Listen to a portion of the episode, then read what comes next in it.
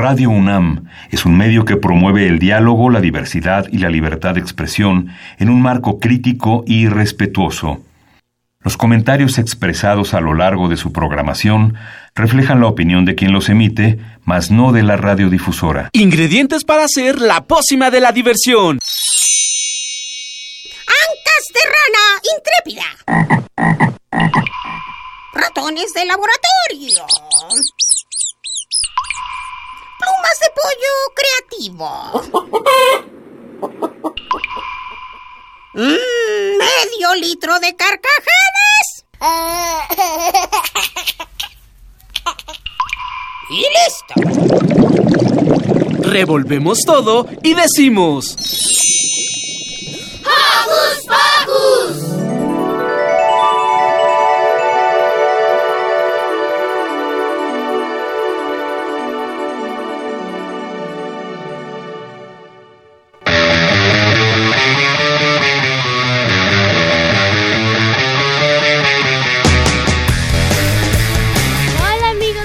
Focus, ¿cómo están? Hoy aquí estamos otro día muy felices de estar aquí con ustedes. ¡Ea! Y les mando un saludito sonoro. Efectivamente, esa fue Mili. ¿Y hoy qué pasa, Mili? Hoy tenemos un invitado especial y su nombre es... Luca. Mucho gusto, Luca. ¿Cómo estás hoy? Bien. Muy bien, ese fue Luca, yo soy Silvia, los saludo con un sonoro beso y estamos muy muy contentos de estar aquí todos con ustedes. Agradecemos por supuesto a nuestro ingeniero en cabina José de Jesús Silva, el equipo de producción Ivonne Gallardo, Carmen Sumaya, Sharani Ballesteros, Frida Tobar. ¿Y qué te parece, Mili? ¿Qué te parece, Lucas? Si empezamos con saluditos. Bueno, yo le quiero mandar saluditos a todos mis amigos y a toda mi familia. ¿Y el feliz cumpleaños? Oh, claro, hace dos días fue el cumpleaños de mi papá y te mando muchos besos y un feliz cumpleaños. ¡Feliz cumpleaños! Luca. Este, yo le quiero mandar saludos a todos mis primos y mis amigos que me están escuchando. Y, y este, y también le quiero mandar salud, un saludo a Lucy y Maga que me recomendaron aquí en Hocus Pocus. Mira, viene muy recomendado este Luca. Yo por supuesto le quiero mandar saludos a Mini Santi que nos está escuchando y que se porta muy bien. A Alex y a Blanquita les mando muchos besos a todos ellos. Y chicos, ¿qué les parece si comenzamos? Porque hoy en Hocus Pocus... ¿Alguna vez te han pedido guardar un secreto que te hace sentir incómodo o incómoda? Siempre es mejor contarle los secretos extraños a nuestros padres. Para esto platicaremos con Gabriela García y Leonardo Castañeda, dos psicólogos que nos hablarán de un curso para que nuestros papás escuchen esos secretos sin asustarse. ¿Quieren que les cuente otro secreto ahorita? Depende de qué tan secreto sea. Se trata del Festival Semillas, el Festival Internacional del Libro y la Lectura. Ahora ya no es secreto. Y qué bueno, porque platicaremos con la doctora Erika Araiza, quien nos dará más detalles del festival pero también tendremos otros invitados especiales. La, la bióloga y, y, filósofa de la ciencia, María Emilia Beller, nos hablará un poco de... Las, niñas, en la ciencia. Y la actriz, productora y dramaturga Claudia Lobo, junto con el gestor cultural Fausto Castaño, nos invitarán a una obra de teatro cuya protagonista es nada más ni nada menos que Ada Lovelace, una matemática inglesa. ¿Están listos para escuchar sobre libros, ciencia y secretos? Prepárense porque ya empezó... ¡Hocus Pocus!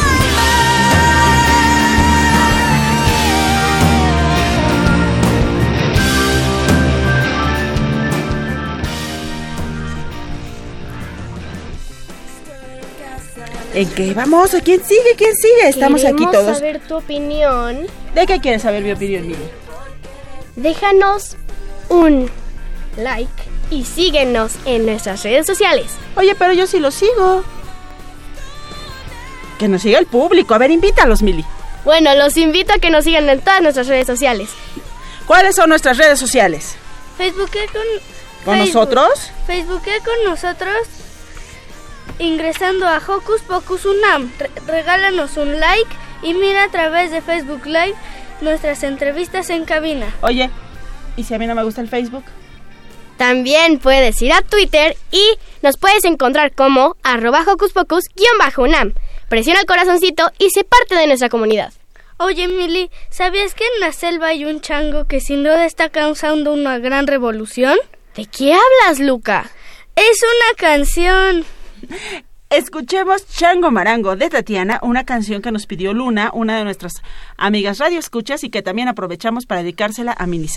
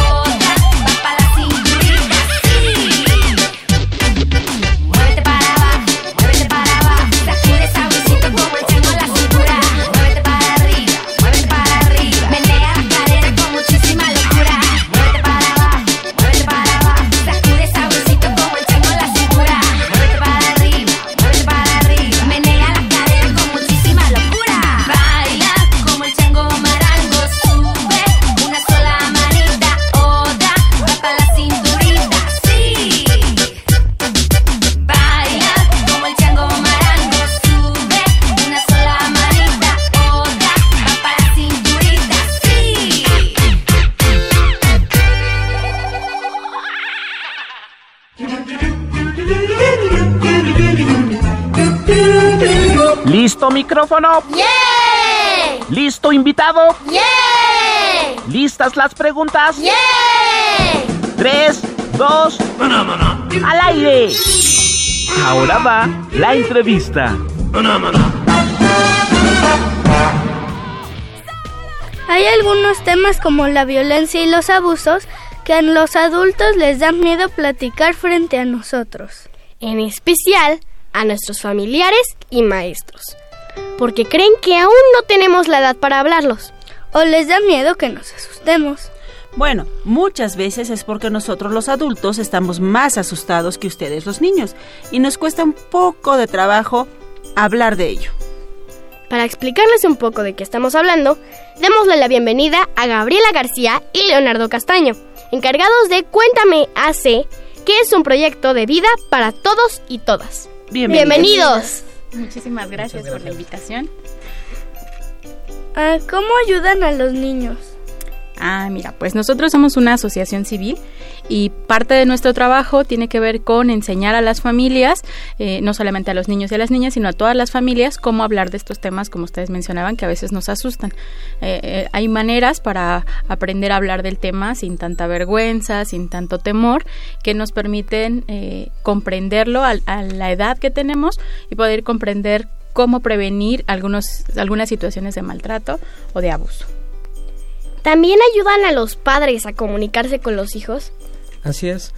Y generalmente hacemos diferentes talleres y diferentes este, técnicas para que tanto niños como adultos puedan trabajar en espacios separados y para ambos puedan, ambos puedan, ambas partes puedan entender de qué se trata el tema y cómo pueden ir resolviendo sus dudas.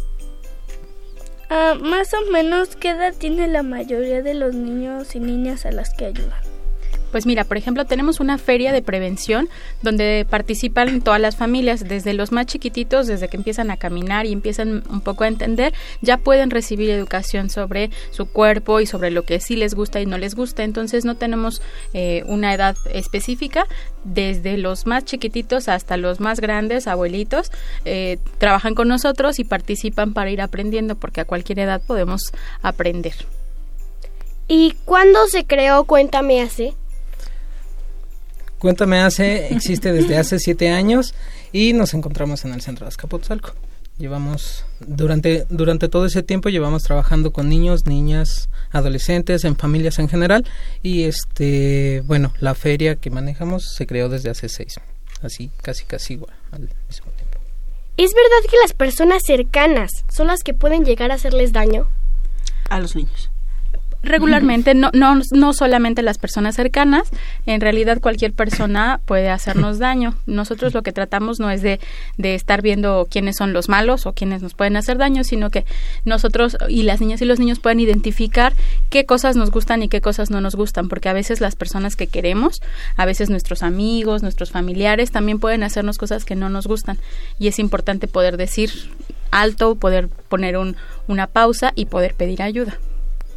Ah, ¿Cómo ayudan a prevenir este abuso sexual y violencia? Pues de diferentes maneras. Tenemos diferentes programas sociales. Uno de ellos es una feria de prevención en donde ponemos una en un espacio este 12 stands que constan de 12 juegos lúdicos para familias y para niños para que puedan ahí de fo- a a través de juegos aprender herramientas para que puedan saber cómo, cómo se van sintiendo, conocer sus emociones, cómo prevenir, que identifiquen qué es violencia, así como también hacemos uh, talleres más pequeñitos en diferentes espacios donde hablamos tanto con adultos como con niños y niñas para que puedan este, trabajar el tema, para que podamos decirles de qué, es el, matra- el maltrato y la violencia. Un- Una forma muy importante es aprender a identificar cómo nos estamos sintiendo, reconocer, porque nuestro cuerpo nos va diciendo, nos va dando señales y es importante identificarlas. Hay abrazos o hay formas en las que a veces me tocan, a, todos creo que nos han tocado los cachetes y nos apachurran y no nos gusta, ¿no? Una cosa muy importante para prevenir cualquier tipo de maltrato es que podamos identificar cuando algo sí nos está gustando y decir sí me quedo, sí me gusta, o cuando algo no me gusta, tener la capacidad y que mi familia me dé como esa por- posibilidad de decir no me gusta, no me hagas eso, ¿no? Aunque sea este mi abuelita, aunque sea alguien que yo quiero mucho, pero si me pellizca los cachetes, si me abraza muy fuerte, si me hace algo que no me gusta, lo que sea, yo pueda decir alto, ¿no? Y eso es un poco lo que les decimos a las familias para que pues todos tengamos eh, este respeto por los cuerpos, desde el cuerpo más chiquito hasta el cuerpo más grande, todos se merecen respeto, entonces lo que tratamos de hacer es que todas las familias lo comprendan. ¿Y por qué los adultos tienen que comunicarse con ellos y también creerles? Ok, creo que es muy importante que- a las niñas y a los niños les creamos porque eh, no tendrían por qué mentirnos sobre un tema tan delicado y tan importante como es la violencia o el maltrato y pues las personas adultas somos las responsables de darles confianza, de brindarles esta atención y de propiciar que los niños y las niñas se sientan seguros, se sientan en confianza. Nosotros trabajamos un tema que se llama mi persona de confianza. Es una actividad en donde ponemos a los niños a dibujar con la persona de confianza porque muchas veces no lo identifican o no lo tienen como muy claro. Entonces hacerles la pregunta de quién es su persona de confianza les ayuda para que eh, cuando tengan alguna situación problemática puedan recurrir a esa persona. La dibujan y la colorean. Aquí hay varios temas eh, bien importantes que, a- que a veces los adultos no, no entendemos. Por ejemplo, cuando hablabas, Claudia, de que les agarramos los cachetes y, y entonces a los adultos nos parece gracioso y decimos, ay, que no pasa nada. Y entonces lo abrazo fuerte si estoy jugando. Y muchas veces los adultos no entendemos justo que, que en este estoy jugando, en este no te quiero hacer daño, sino quiero simpa- empatizar contigo, quiero hacerte cariñitos y, y todo esto, pues estamos eh, eh, no sé si valga el término, maleducando en cuestión de, de que ellos puedan decirnos no. Exactamente. Eh, c- creo que a una persona adulta no se lo haríamos, ¿no? No llego con alguien adulto y le pellizco los cachetes si me dice que no le gusta. Entonces es importante entender que aunque sean niños, pues también merecen ese respeto de, de poder decidir sobre su cuerpo. Y también poder, poder poner un límite, porque luego, luego si les pones un límite, como que esas personas se enojan y te dicen como de, tú eres mi hijo, eh, tú no me puedes decir que no, tú no me puedes, tú no me puedes negar. Y entonces pues ellos llegan a la, a la, a la adolescencia y se vuelven adultos. Y cuando alguien les hace algo que no les gusta, pues ya se quedan así y no ponen un límite. Exactamente. Nos acostumbramos a que si en casa nos lo pueden hacer, cualquier otra persona también puede. Oigan, háblenos un poco más acerca de esta, de esta feria, ya se llevó a cabo, se va a llevar a cabo, y de los talleres de, para, para prevenir ese tipo de, de abusos.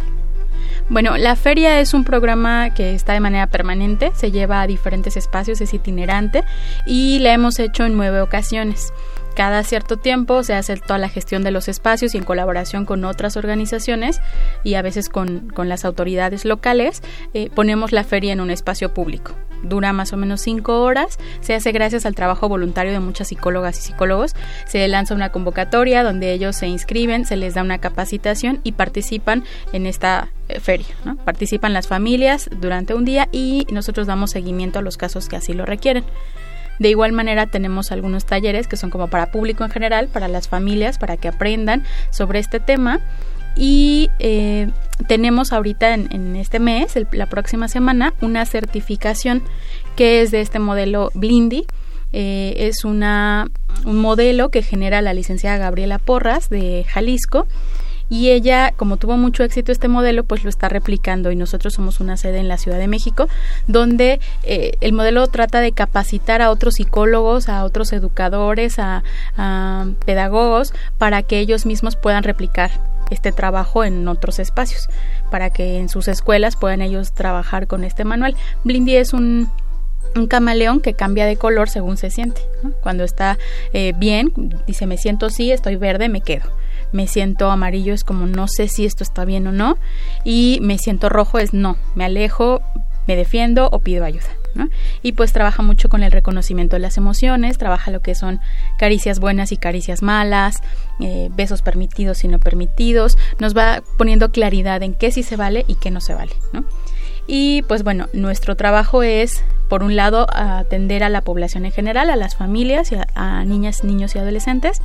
Y por otro lado, eh, capacitar a otros psicólogos que quieran y que estén interesados en el tema para que no solo se quede en algo muy local que hacemos Claro. nosotros, sino que en otros espacios también lo puedan aprender a hacer.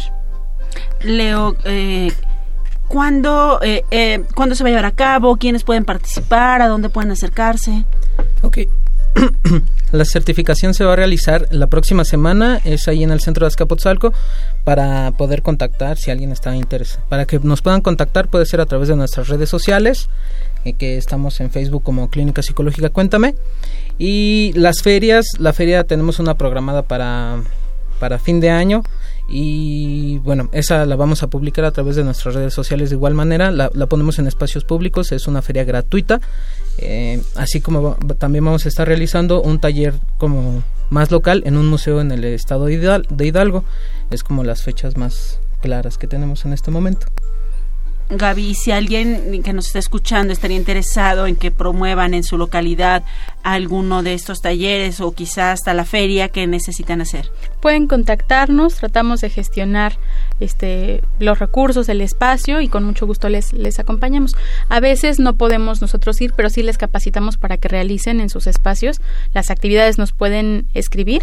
Tenemos un correo que es programas sociales arroba cuéntameace.org o en el mismo Facebook que comentaba Leo, como Clínica Psicológica Cuéntame, ahí nos mandan un mensajito y nos ponemos en contacto con ustedes para poder llevar a cabo alguna de estas actividades. Y nos habían hablado acerca de un taller. Así es.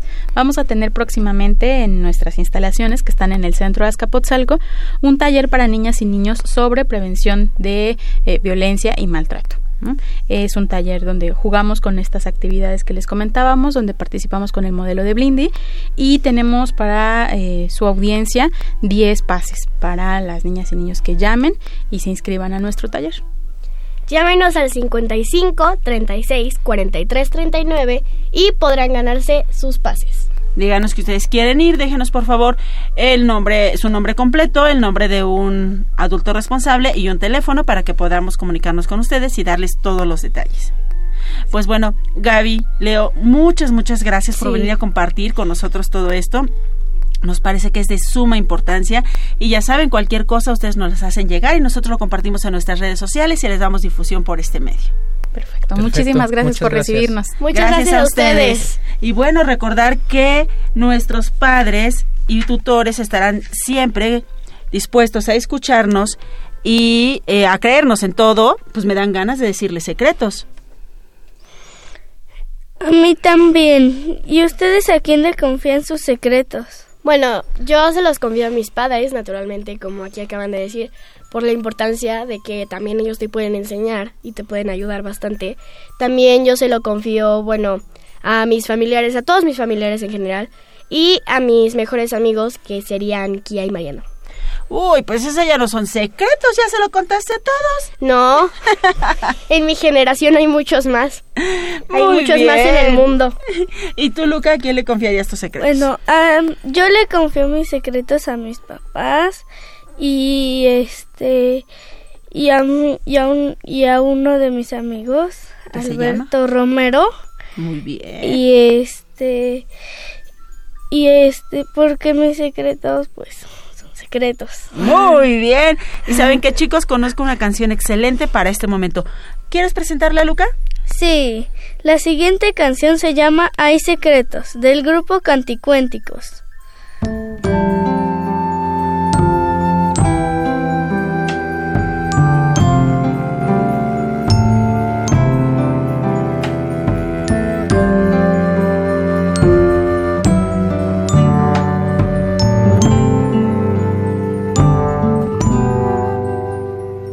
Secretos chiquititos que te invitan a jugar y hay secretos tan enormes que te vienen a asustar. Hay secretos livianitos que te llevan secretos tan pesados que no dejan respirar. No se tienen que guardar los secretos que hacen mal. No se tienen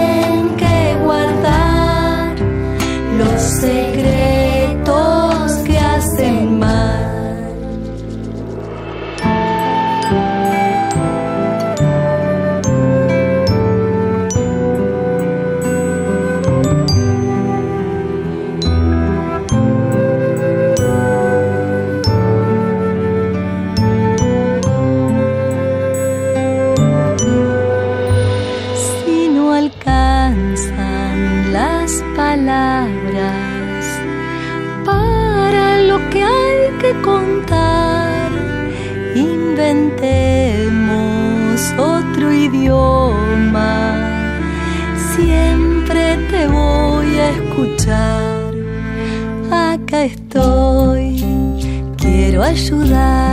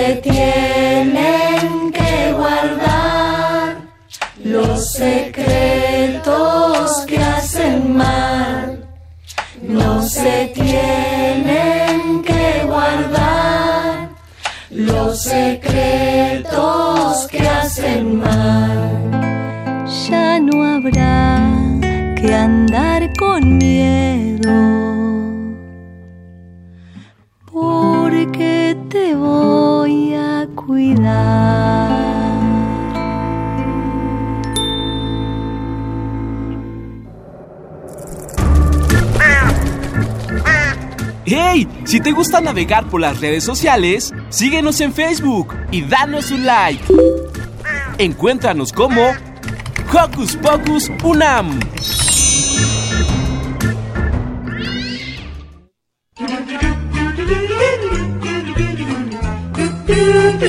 ¿Listo micrófono? ¿Listo invitado? ¿Listas las preguntas? Tres, dos, al aire. Ahora va la entrevista. A veces tener secretos cansa. Para serles sincera, a mí me gusta más leer historias secretas que contarlas. ¿Te imaginas? Un lugar lleno de libros e historias secretas y no tan secretas. Justamente tenemos en la línea de Hocus Pocus a una invitada que quiere que la acompañemos al Festival Semillas en San Lorenzo Tezonco. ¿Festival Semillas? Sí, al Festival Internacional del Libro y la Lectura. Platiquemos con la doctora Erika Araiza. Bienvenida. Hola, ¿cómo están? Gracias por recibirme. Gracias a ti.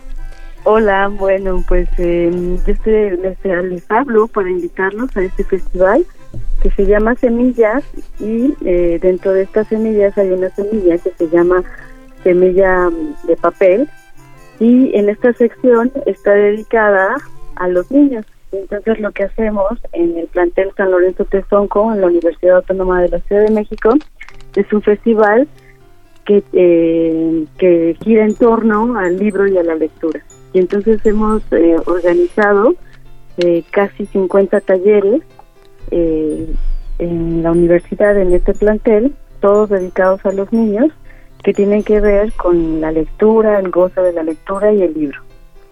Entonces, eh, la idea es que el 5 de abril, de 9 de la mañana a 6 de la tarde, va a haber actividades diversas y eh, de 11 de la mañana a 2 y media de la tarde habrá, eh, se pondrán en acción estos talleres. ¿Qué, eh, qué experimentos hay? Experimentos, eh, va a haber, por ejemplo... Eh, Talleres, un- Erika. Eh, ¿Qué talleres va a haber? Por ejemplo, va a haber cómo hacer un cohete, eh, pero también va a haber un taller eh, muy lindo sobre radio infantil, entonces los niños van a entrar a la cabina de radio y van a hacer pequeñas cápsulas sobre historias que ellos quieran contar. Eh, también va a haber lecturas en voz alta de poesía y la idea es que los niños aprendan a hacer poesía. Va a haber, eh, por ejemplo, los niños van a sembrar, hay un espacio que se llama Huasemilpa y ahí la intención es que los niños siembren maíz. Entonces, eh, bueno, está ese, está el de horticultura, eh, también hay otro taller de yoga para niños con papás, eh, hay, hay talleres de, vamos a hacer un cómic gigante, hay cuatro talleres, en donde la idea es esa, crear la historia y el cómic y al final del, del día eh, quede instalado un cómic. Va a haber un programa de youtubers, eh, hay talleres sobre los derechos de los niños, la salud, está eh, muy completo. También hay un mariposario, y la idea es que conozcan cómo come, por ejemplo, una mariposa. ¿Y qué presentaciones del libro infantiles habrá? Bueno, habrá, va a estar Malicia para niños, que es poesía infantil. Estará también La ética del perro, la cosmo- que es la, la cosmovisión de los mayas, de Jorge Cocompés, y la poesía infantil está a cargo de Adriana Tafoya. También habrá la presentación de un cómic, Tonali, Las piedras del pasado. Eh, estas son algunas.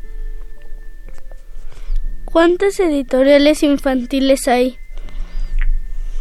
Pues infantiles no eh, tenemos más bien eh, como diversas eh, invitados eh, que llevan pues algunas editoriales, pero todo está enfocado más que a la venta, a, a la muestra y al goce de la lectura. ¿Y cuántos años llevan haciendo este esta feria del libro? Este es el segundo año, el año pasado es el primero y este es el segundo, Semilla de Papel. Erika, por favor, recuérdanos en dónde se va a llevar a cabo, los días, eh, los horarios, la, el costo de la entrada, que según es gratis, ¿verdad? La, la entrada es libre, es en el plantel San Lorenzo Tezonco, que está ubicado en la alcaldía de Iztapalapa. El plantel es eh, de la UACM, Universidad Autónoma de la Ciudad de México, y la entrada es completamente libre. Eh, se me había olvidado decirles que a las 5, a las 3 de la tarde habrá una plática con un luchador, Pierrot 2, y eh, esta será muy atractiva porque la idea es que él nos cuente un poco sobre su vida. Y ya hacia las 5 de la tarde vamos a cerrar con la camerata orquesta infantil de la sala Olin. Son 50 niños en escena tocándole a otros niños. Oye, eso está padrísimo. Está padrísimo. Y la inauguración está a cargo de Jonathan Rojas. Él es eh, un músico y, y todo su tema tiene que ver con el goce de la lectura. Pues está súper genial, Erika. Entonces queda hecha la invitación a todo el público de Hocus Pocus para que vayamos a esta feria Sí. eh, del libro a semillas y disfrutemos de todo esto que ustedes nos tienen preparados. Y nada más una cosa, eh, los talleres son de 11 a 2 y media, bueno, todos tienen cupo limitado, es decir, eh, eh, habrá talleres para 15 personas, 20 que se van a repetir. Eh, y es muy importante, eh, bueno, pues ir hidratada, llevar a- agua y una ¿no? por el calor. Muchísimas Perfecto. gracias por esos datos. bueno, bueno, y muchas ir gracias. acompañado de un adulto. Ah, sí, claro. ah, bueno, claro, sí. Erika, pues muchas gracias por compartir con nosotros, que sea todo un éxito y esperamos Gracias. que formen muchos lectores para que después también vengan a compartir esos lectores con nosotros aquí en Hocus Pocus. Hoy sí, será un placer. Te mandamos un abrazo y mucho éxito nuevamente. Gracias, hasta luego, chao. Hasta chicos. luego. Hasta luego. Hasta me dieron ganas de ir a escuchar a los cuentacuentos. A mí me dieron ganas de escuchar una canción. Mm, ¿Qué tal si escuchamos entonces una rolita que parece un cuento? Sí. Escuchemos El astrónomo Isaac Nité del grupo Tiquitiplic.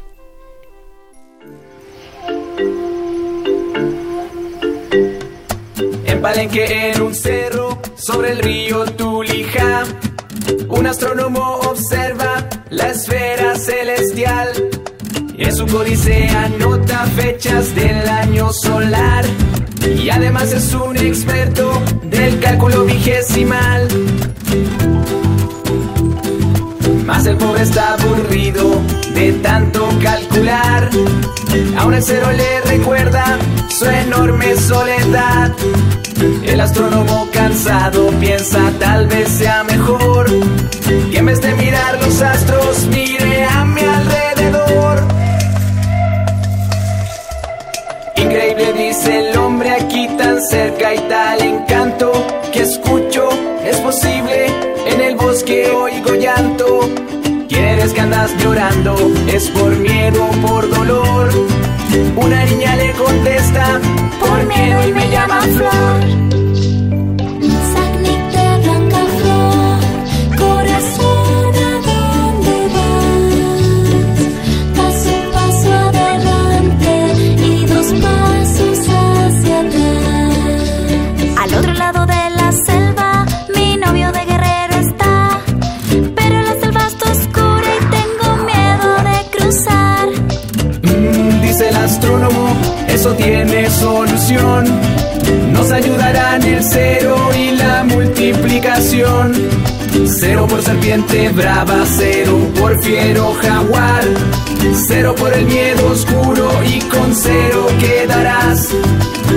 Perdió su miedo y la selva atravesó. Más un novio no encontraba. Y llorando regresó. Sagnik de blanca flor, corazón, ¿a dónde vas? Paso, paso adelante y dos pasos hacia atrás. El astrónomo la calma, no te aflijas más. Desde este observatorio lo podremos divisar. Qué fortuna si lo veo, grita alegre Sagnicté. Si de aquí miras tan lejos, que otras cosas puedes ver? El astrónomo orgulloso respira muy profundo. Desde aquí mi bella niña, puedo ver el mundo. Serpiente brava, cero por fiero jaguar, cero por esta leyenda.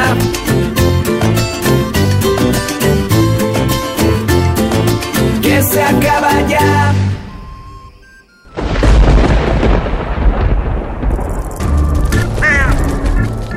Chispas, radios y centellas. Estás en Hocus Pocus. Hocus Pocus te invita a descubrir las actividades lúdicas, académicas, culturales y científicas que la UNAM tiene para ti.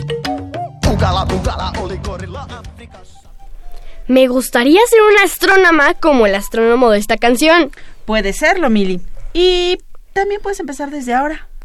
Démosle la bienvenida a María Emilia Beller y a Claudia Lobo, quienes nos hablarán de las niñas en la ciencia y de una obra de teatro que, ha- que habla s- ¿Sobre? sobre una científica que también amaba los números. Bienvenidas. Hola, gracias. Buen día. A ver, vamos a empezar por preguntarle a María Emilia. Este, ¿cuántas, ¿cuántas niñas dedicadas a la ciencia conociste en tu carrera? Uy, Luca, esa es una pregunta muy buena. Fíjate que la respuesta es muy triste, pero la respuesta es ninguna. Cuando yo crecí, yo era la niña rara a la que le gustaba la ciencia. Y el resto de mis amiguitas, incluso de mis amiguitos, me decían, ay, qué aburrido. A todos nos gustaban los animalitos y teníamos mascotas y así, ¿no? O sea, no creas que no.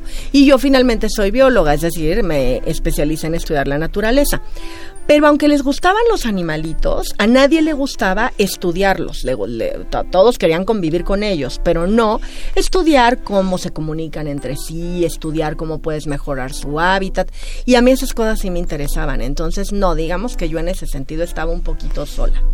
Lo que sí es que afortunadamente esto ha ido cambiando y poco a poco he ido conociendo, pero ya como adulta, niñas a las que la ciencia les gusta mucho.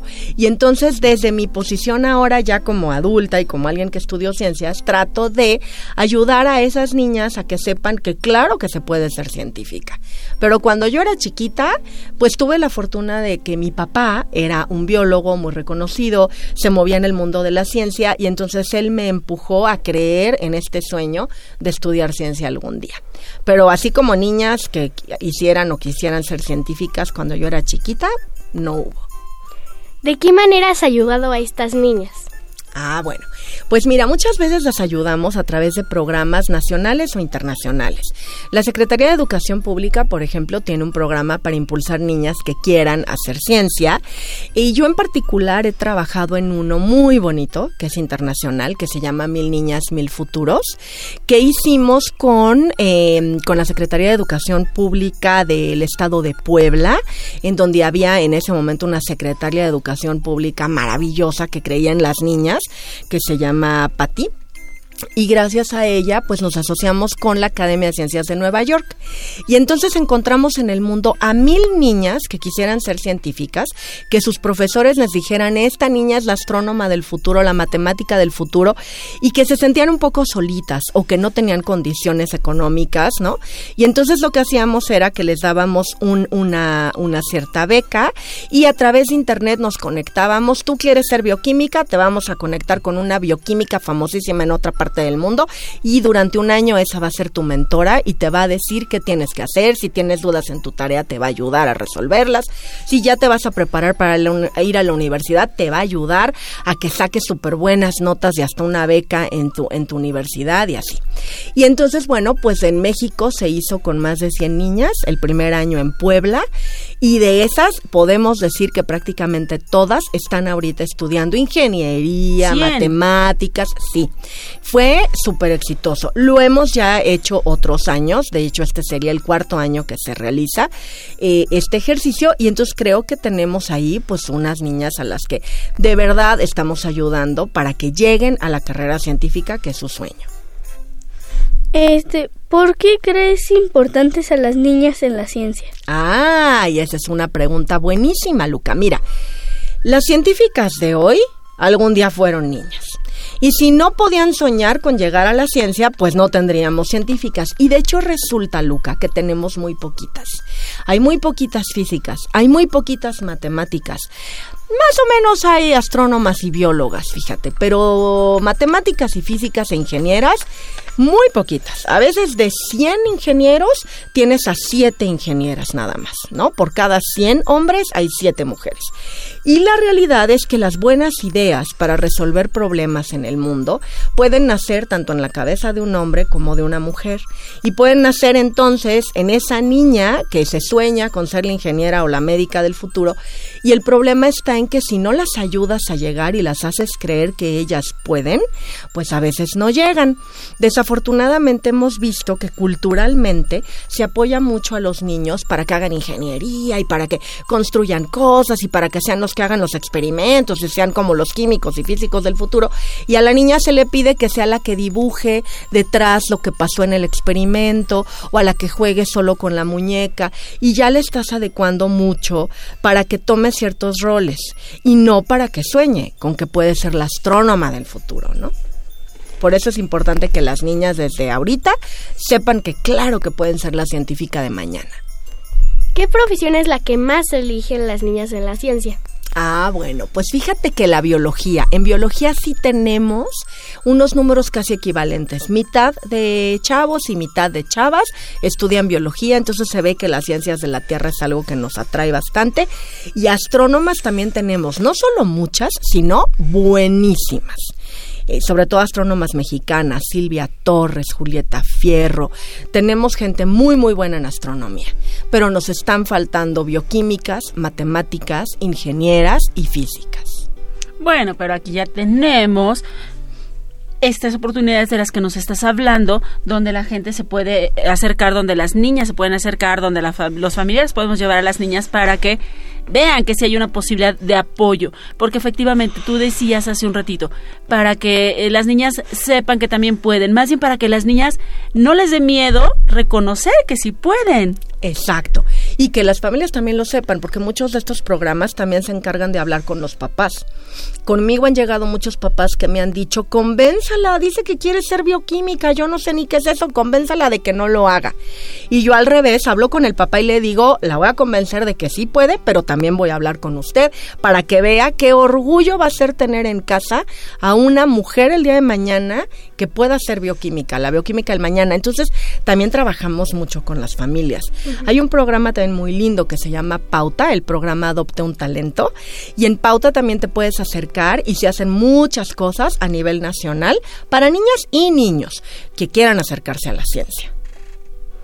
Bueno, algo que yo quería comentar es que en mi escuela también em, nos comunicamos mucho de esa manera, ya que en mi escuela eh, tenemos una clase que es de robótica, que es de construcción. También en secundaria, cuando vayamos a secundaria, yo ahorita voy en sexto de primaria, pero cuando vayamos allá también está ciencias, está biología, o sea, tenemos mucho de qué escoger para que nosotros podamos ser diversos y podamos coger lo que en serio queramos. Y también tenemos en esta mesa a una guapísima mujer que se dedica a hacer divulgación de la ciencia de otra manera. Tenemos a Claudia Lobo y Luca ya tiene preparada una pregunta para Claudia.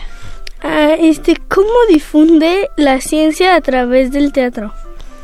Ah, eh, pues la, lo hacemos con mucho cariño, con mucho profesionalismo, esperemos, este, y que con mucha em, convicción de que necesitamos eh, contar historias eh, ejemplares que puedan inspirar a, a las niñas y a los niños, eh, como, como en el caso de la vida de Marie Curie.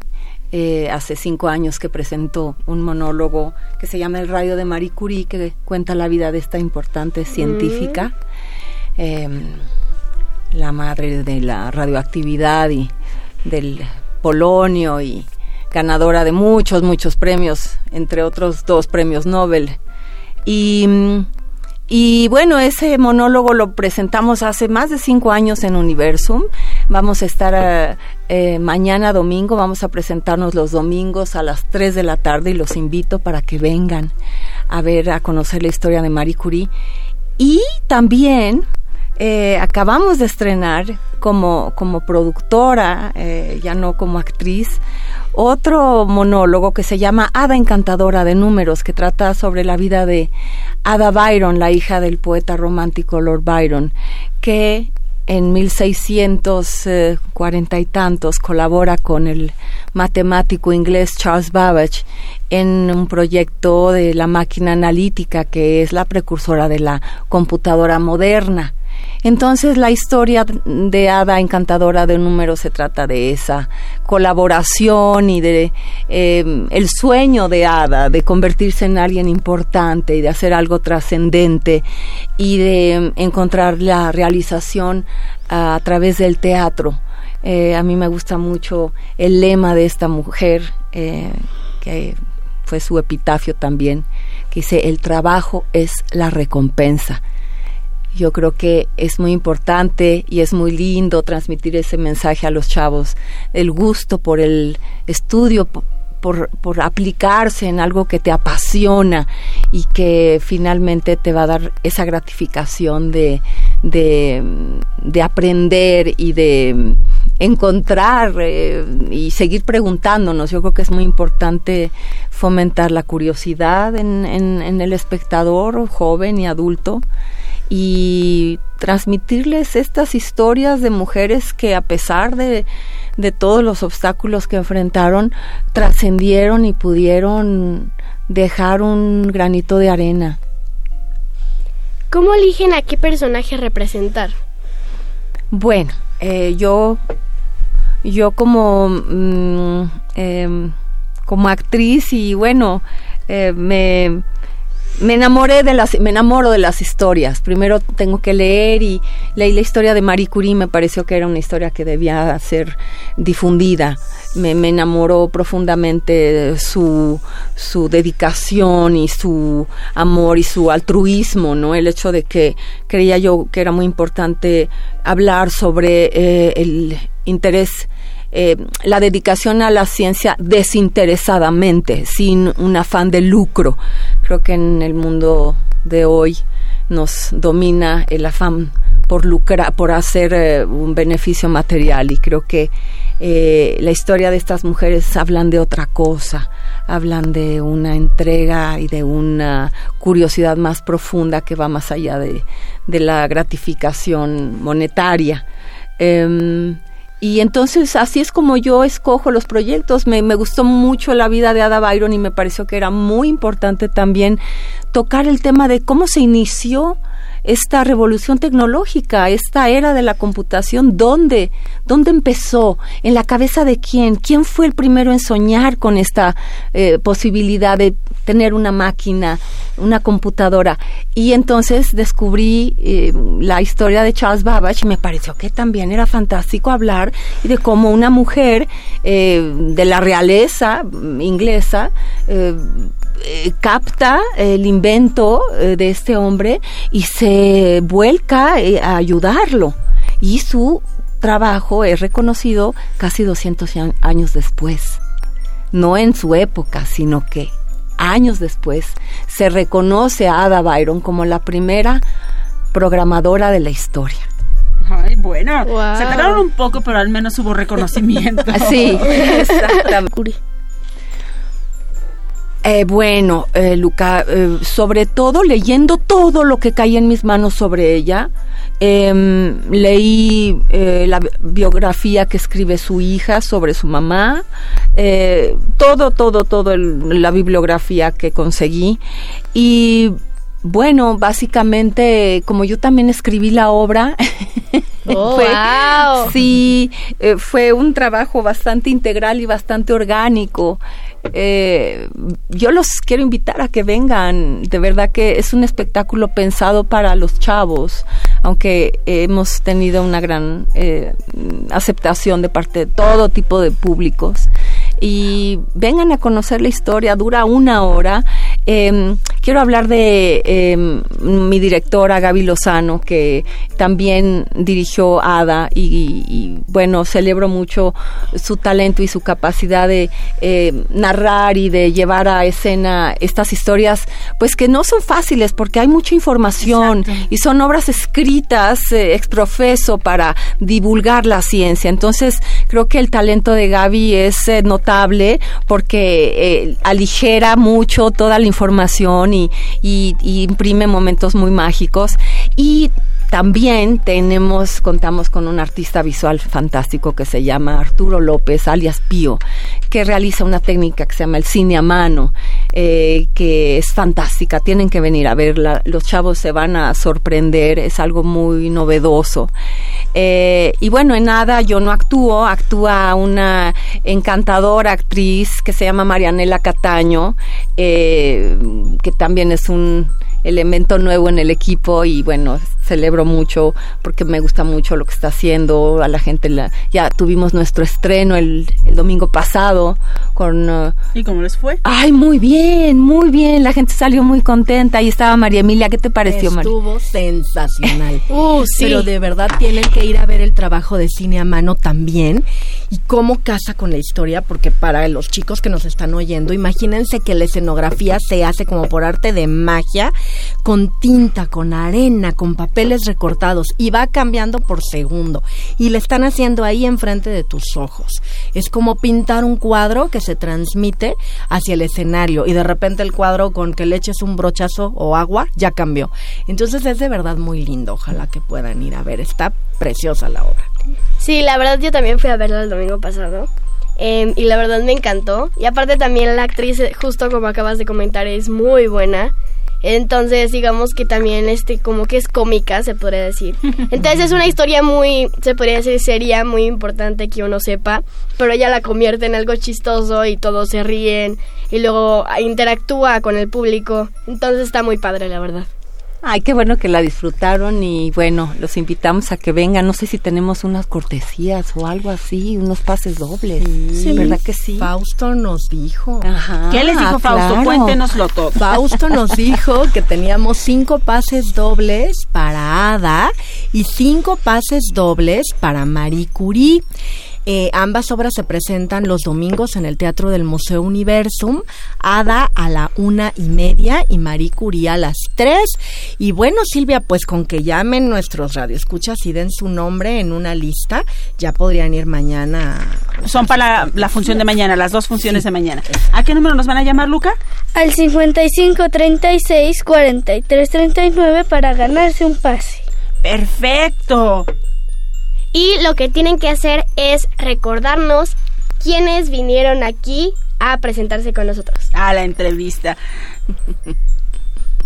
Pues muchísimas gracias, gracias María Emilia, gracias Claudia, les agradecemos tanto que se dediquen a hacer este tipo de cosas, que se dediquen a divulgar la ciencia, que se dediquen a apoyar a las niñas, que se dediquen a mostrarle al mundo de lo que somos capaces las mujeres. Muchas gracias a ambas. A ustedes, Y muchísimas bueno, gracias. este, este programa se va terminando. Luca, muchas gracias por venir con nosotros a Hocus Pocus. ¿Cómo te sientes? Bien, se siente padre. ¿Te, te puedo hacer unas preguntitas? Sí, sí, sí. Bueno, primero que todo te quiero preguntar, ¿cómo te sentías al principio y cómo te sientes ahora? Me sentía nervioso, pero ahora ya, ya quiero seguir viniendo. ¿Y qué crees? ¿Que Hocus Pocus es un programa padre? Sí, sí, sí, sí. ¿Te divertiste? Mucho. Qué bueno. Qué bueno, Luca, un aplauso para Luca que lo hizo muy bien. Pues llegamos al final de este programa. Gracias a todos. Yo soy Mili y les mando un sonoro beso. ¡Mua! Yo soy Luca y les, y les mando un abrazo. Perfecto. Yo soy Silvia. Me despido de ustedes con un sonoro beso y nos escuchamos la próxima semana. Adiós.